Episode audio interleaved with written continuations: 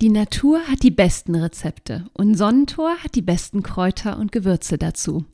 Diese schmecken nicht nur gut, sondern überzeugen auch mit Wirkung.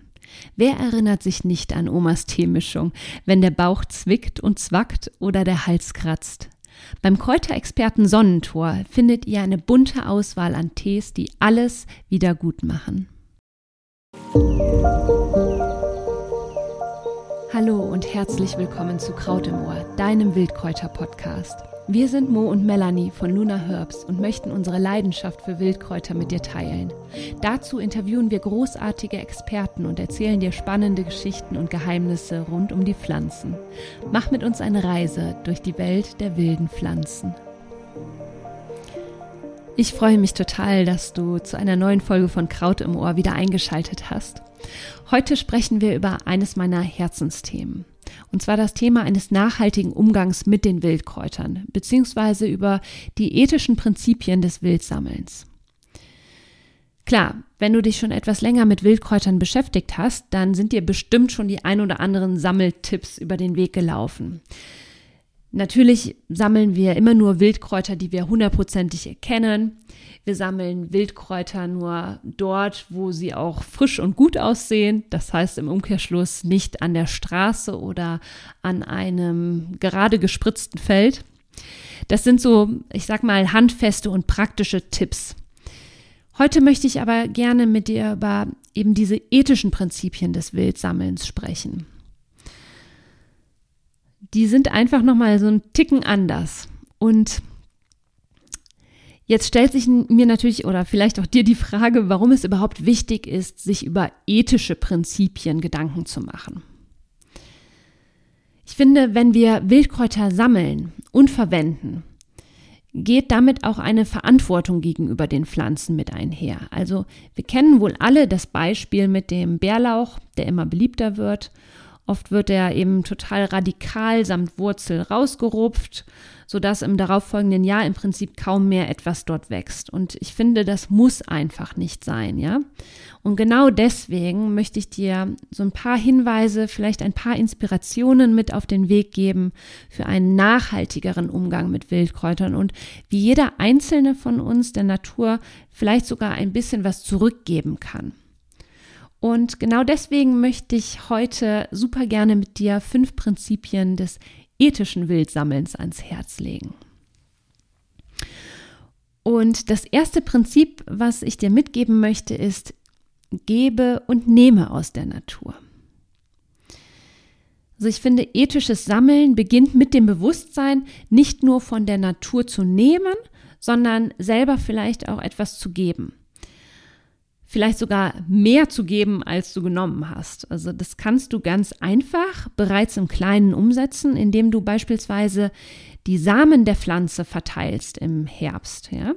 Du könntest die Pflanze so abernten, dass es ihrem Wachstum dienlich ist. Auch das ist ja möglich. Und Oft ist es ja auch so, dass wir beim Wildsammeln durch den Wald streifen oder auch der, über die Wiese streifen, wo leider Gottes ähm, sehr viel Müll sich befindet, den könntest du auch mitnehmen und aufsammeln. Das wären so vielleicht so kleine Inspirationen, die du im Kleinen tun könntest. Du könntest auch groß denken und dich gegen die Abholzung von Wäldern einsetzen, eigene Projekte starten, um äh, Seitenstreifen mit Wildpflanzen zu begrünen oder in der Stadt brachliegende Flächen zu begrünen. Du kannst im Prinzip deiner Kreativität hier echt freien Lauf lassen. Es gibt echt so mega viele ja, Projekte, wo wir selber irgendwie was zurückgeben können, die schon bestehen. Und wir haben es in der Hand, auch selber eigene Projekte ins Leben zu rufen. Also ja, von ganz kleinen Geben bis zum ganz großen Geben, finde ich, ist, ja, ist alles toll.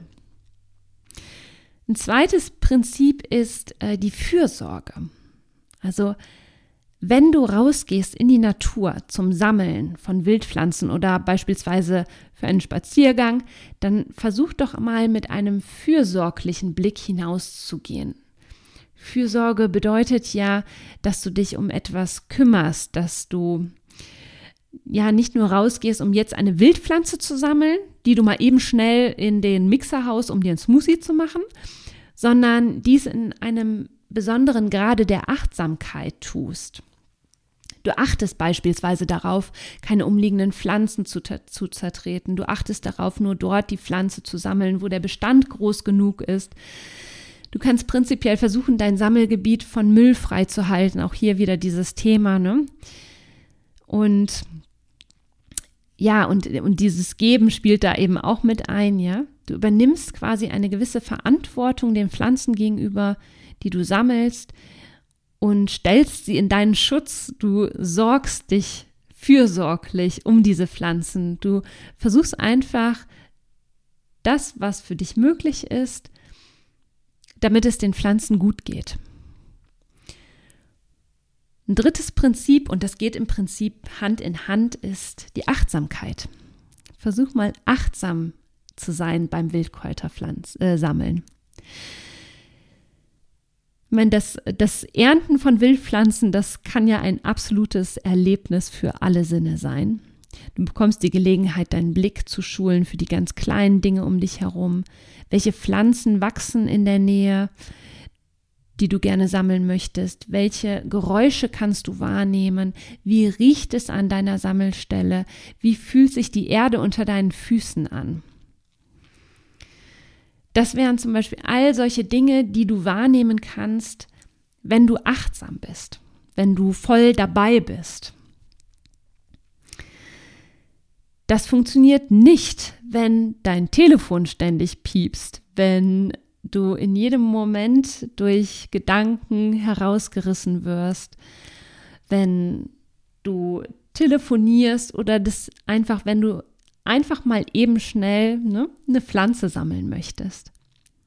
Daher möchte ich dir total gerne ans Herz legen, deine, ja, dein, während deiner Sammelzeit, ja, während deiner Wildkräutersammelzeit oder während der Zeit, wo du dich draußen mit der Pflanze beschäftigst, du musst sie ja auch nicht unbedingt nur sammeln, kannst dich ja auch anderweitig mit dieser Pflanze beschäftigen oder mit Pflanzen, vielleicht einfach zum Beispiel eine digitale Pause einzulegen.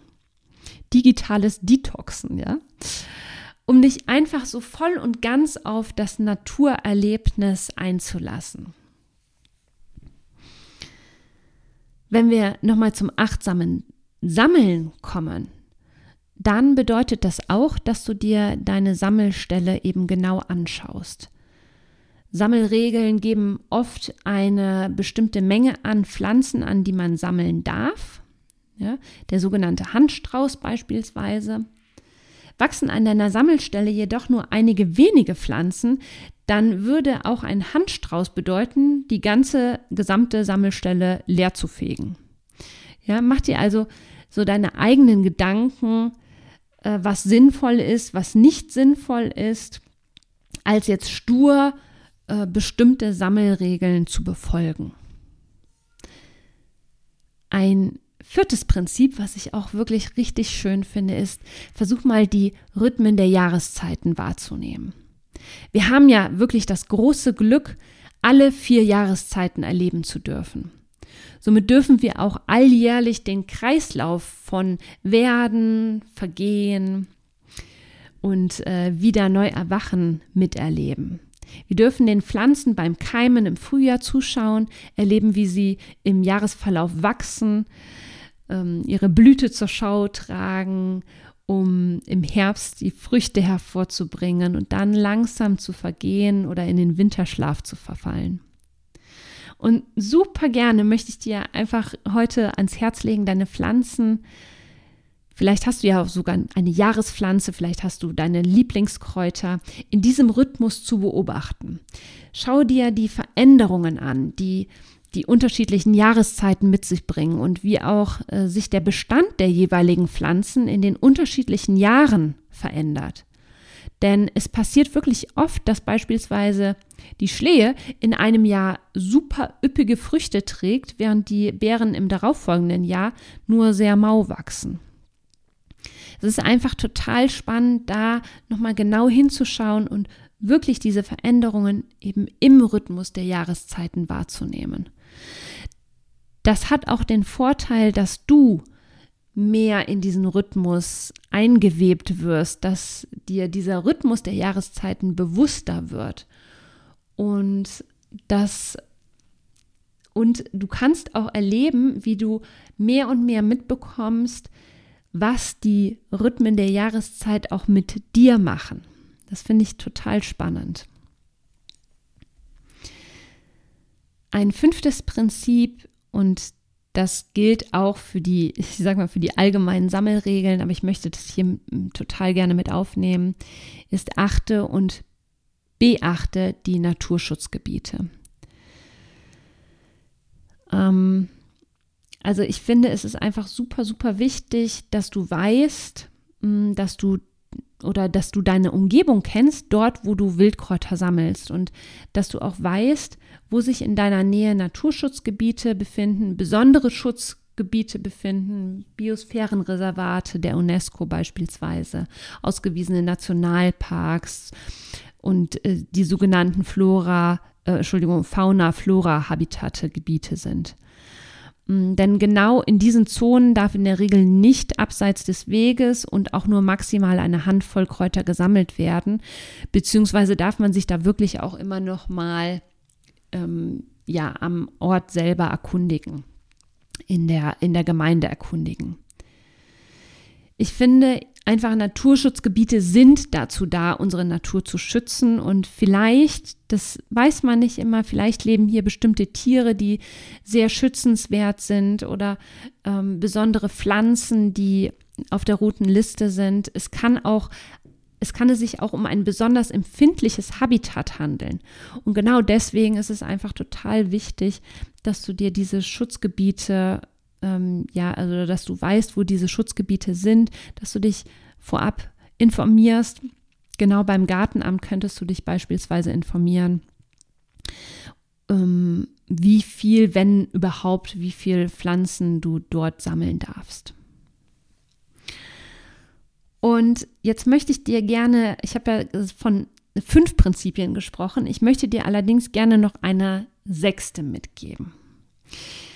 Und die finde ich nämlich auch besonders schön. Quasi so als kleiner Bonus. Sind nicht fünf, sondern sechs. ich mach dir mal die Verbindung zwischen dir und der Natur bewusst. Ich finde, in früheren Zeiten war es absolut gängig und selbstverständlich, dass vor dem Sammeln die Kräuter beispielsweise gefragt wurden, ob sie gesammelt werden wollen. Zudem gab es so ganz unzählige sogenannte Kräutersägen, Kräutersprüche, die beim Sammeln aufgesagt wurden. Und es wurden um bestimmte Heilwirkungen gebeten. Es wurde ein besonderer Dank ausgesprochen, weil man sich einfach der Verbindung bewusst war. Man war sich viel bewusster, manchmal zu bewusst, wie abhängig wir im Prinzip von der Natur sind, ja dass wir unsere gesamte Lebensgrundlage in der Natur finden. Klar, wir können heute in den Supermarkt gehen und da finden wir alles, alles, alles, alles zu jeder Jahreszeit. Und trotzdem sind wir weiterhin von der Natur abhängig. Und ich finde das total schön, dass die Natur uns lebendige Nahrung schenkt, lebendiges Wasser schenkt, lebendige Luft zum Atmen schenkt, ja? All das, was lebendig ist, was frisch ist, was echt ist, das finden wir in der Natur.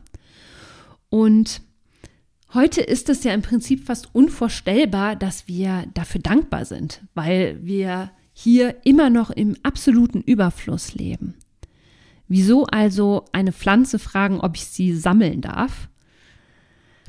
Hm, ich finde, das ist einfach ein total schönes Experiment. Ob du jetzt daran glaubst, dass dir die Pflanze eine tatsächlich eine Antwort gibt oder das für dich völliger Unsinn ist, ich möchte das total gerne einfach mal mitgeben, dass du beim nächsten Mal die Pflanze einfach fragst, ob, ob du sie mitnehmen darfst oder dir oder ihr deinen Dank aussprichst dafür, dass sie ja, dass sie dort wächst, dafür, dass du sie mitnehmen darfst, dafür, dass sie dich nährt, dich stärkt, dich kräftigt und dich mit ihrer Kraft beschenkt. Schau doch einfach mal, was das mit dir macht. Also bei mir hat das einfach bewirkt, dass ich nochmal eben diesen anderen Blick dafür bekommen habe, diesen dankbaren Blick dafür bekommen habe, dass ich hier bin, weil ich all das, was ich zum Leben brauche, aus der Natur bekomme. Und ich finde, das ist einfach ein total schöner Gedanke, dass wir uns darauf äh, zurückbesinnen. Und das ist ja auch eines unserer ganz großen Anliegen hier im Podcast, dass wir einfach begreifen, dass wir Teil der Natur sind, dass wir nicht abgeschnitten sind von der Natur und dass die Natur unsere Lebensgrundlage ist. Und genau deswegen, ähm, ja, sie so schützenswert ist. Und dass jeder von uns im Kleinen wie auch im Großen etwas ja dafür tun kann, dass sie uns auch erhalten bleibt. So mit all ihrer Schönheit. Und wir können nicht nur etwas dafür tun, dass wir sie erhalten, wir können sogar etwas dafür tun, dass sie noch lebendiger, noch gesünder und noch, ja, noch strahlender wird. Und das liegt tatsächlich in unserer Hand. genau damit möchte ich jetzt heute total gerne enden. Vielleicht, ähm, ja, vielleicht nimmst du ja etwas mit aus dieser Folge. Vielleicht hat sie dich auch dazu inspiriert, dir selber nochmal Gedanken dazu zu machen, was denn so deine ganz eigenen ethischen Sammelprinzipien sind. Die müssen ja auch gar nicht mit meinen übereinstimmen. Vielleicht hast du ja auch eigene Ideen. Ich würde mich auf jeden Fall total freuen, wenn dich die Folge inspiriert hat. Und ja, danke dir ganz herzlich fürs Zuhören. Lust auf Kräuter in deinem Postfach? Dann melde dich jetzt zum Newsletter an und erhalte regelmäßig tolle Rezepte und Wissenswertes rund um Wildkräuter in dein E-Mail-Postfach. Den Link hierzu findest du in den Show Notes und auf www.lunaherbs.de. Bis zum nächsten Mal, deine Melanie.